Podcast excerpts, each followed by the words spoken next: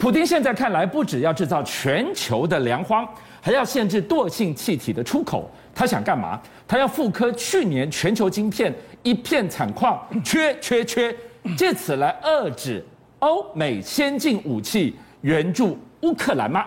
而乌克兰军方今天晚上，我们告诉大家，他完整拆解了俄罗斯的军备，从飞弹到战机都绕不过台湾的晶片，这仿佛就七伤拳一般。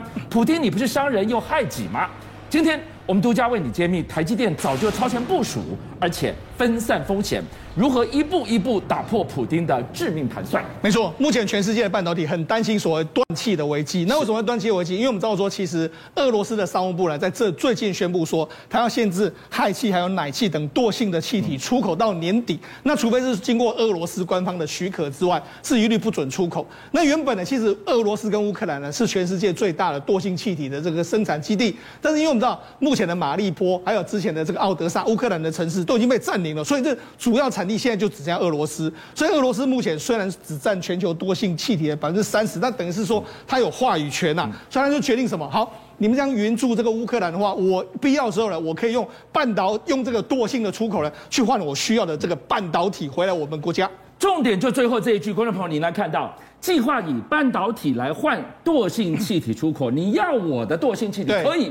半导体拿来，对，我们进一步就要来问了，是到底它对于半导体一片一片小晶片依赖有多深？真的痛到了吗？没错，我们要全世界都非常依赖这个晶片。那为什么这样说呢？我们要其实呢，这个俄罗斯的这个电子信息分析中心的这个总经理他就说了，的确呢，因为最近一段时间不是全全世界都对这个俄罗斯的半导体进行一个禁运吗？是。那特别是说，哎，他说台湾禁止晶片呢，对俄罗斯的出口会有负面的这个影响。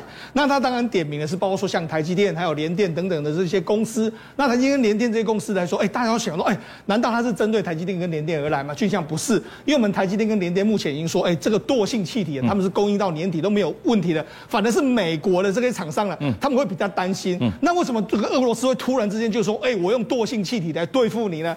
人家就说，哎，是不是雷蒙多你自己大嘴巴说出来了？那因为雷蒙多在五月二十五号的时候，他又说了一件事，他说了，美国有七成的这个尖端晶片都向台湾购买，他特别还点名了这个刺针飞弹，然后刺针飞弹里面有两百五十颗晶片，大部分都是跟这个台湾购买的，你能想象说这是多严重的这个国安问题吗？所以在乌克兰战场把俄罗斯的坦克打得落花流水的标枪飞弹里面用的。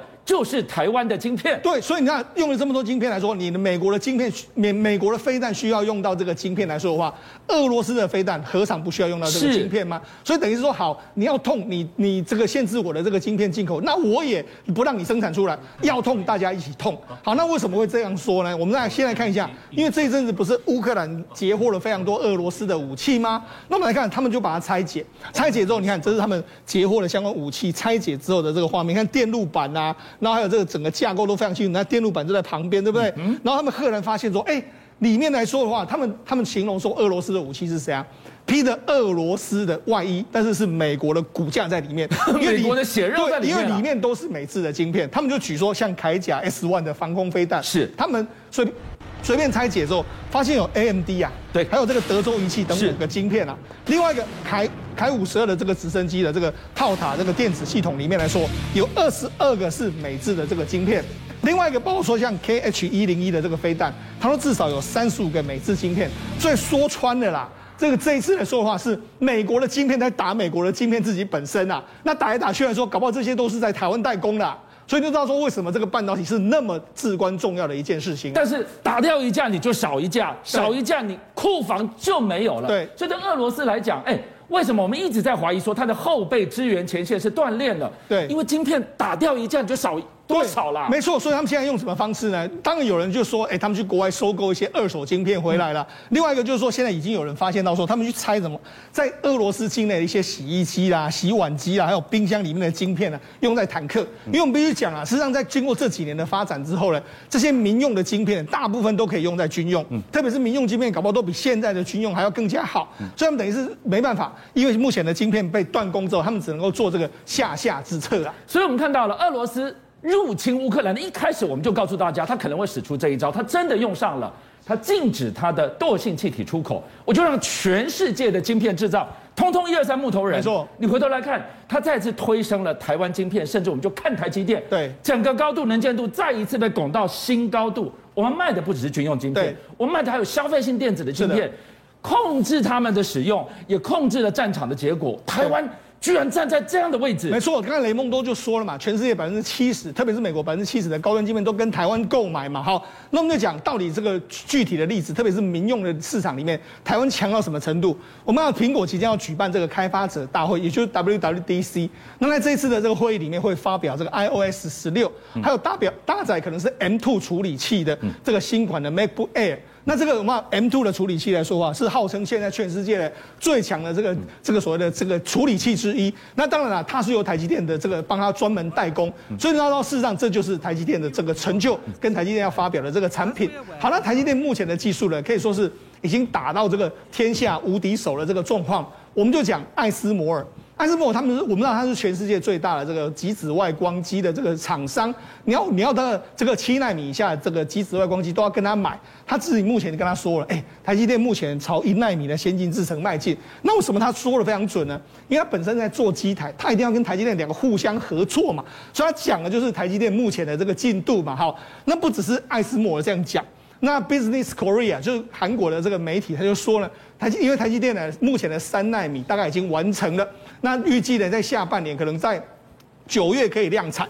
他说他们就在六月时候把这个三纳米的团队呢，已经转为到一点四纳米的这个团队，务必求说在未来的这个所谓的摩尔定律里面来说，即使进入一纳米以下，他们都还可以继续在做。好，那除了这个先进制程在做之外，我们可以看到，事实上，我们台湾人非常关心，或是美国非常关心的这个亚利桑那州的这个建厂进度，我们可以看到说，目前的这个建厂进度呢，原本说呢是有 delay，但目前来说的话，哎，好像又 on schedule，甚至有说呢，可能在二零二四年呢就可以营运量产。所以你看，事实上，这整个画面里面来说的话，的确你看得出来说，亚利桑那州的确是这个台积电的厂真的是如火如荼，正在进行之中啊。过去几乎没有什么机会会看到。台积电会为了一个厂，对，丢一段缩时影片让你看，这说明什么？我们刚回到那两个重点，一个分散风险，第二个超前部署。中国大陆动作也很大，没错，中国大陆当然想要追上，因为我们那事实上，因为爱斯摩尔的机台进不去来说哈，基本上十纳米以下几乎是做不出来。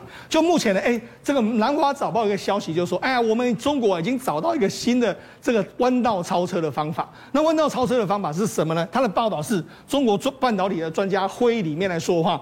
他说：“华为，因为那华为有在研发所谓的小晶片的这个技术。那上海维约维约我哎新维维微电子呢，它也是在做一个这个算是小晶片的相关的这个机台。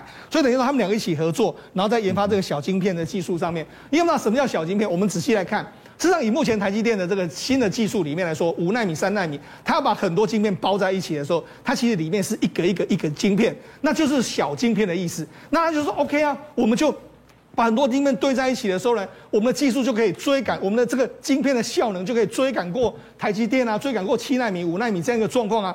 可是俊相，你知道吗？这其实是不可能的一件事，因为所谓的小晶片的技术，你是要用在非常先进的技术里面，可能要用到三纳米、五纳米，然后你可以微缩啊，这样再组成个大晶片，这样才有力。另外一个就是说，你小晶片需要非常大量的先进的封装技术，目前中国也都没有，所以等于是说，他们讲这个讲了老半天的话，连中国他们自己本身的专家都说啊，这个吐槽说啊，这是不可能做到的一件事情啊。研发纸上谈兵已经很辛苦了，还有什么更容易的？砸钱最快。没错，好，那我砸钱。过去一段时间呢，中国在这个并发展半导体的时候，都是砸钱。砸钱的话，甚至就是海外收购。但问题是，目前为止来说的话，中国一家文泰科技，它是这个这几年在做一些，包括说像这个组装的业者。那这几年，他透过一个旗下的公司呢，去收购英国的一家这个 NWF 的这个公司。NWF 是做什么呢？它其实是做一个，包括说像。一些所谓的雷达的一些相关用的这个晶片，就没想到哎，因为它这个是涉嫌到所谓国家安全啊，所以这一件事情已经被英国政府盯上，英国政府有可能会不允许他收购这个 NWF，那 NWF 呢，有可能会被谁收购？有可能会被美国财团给收购走。所以你知道，事实上这一次俄乌战争跟告诉我们一一个铁铮铮的事实，就是晶片。在战争之中，或者在未来的世界里面，真的是无法缺少的东西。邀请您一起加入五七报新闻会员，跟俊相一起挖真相。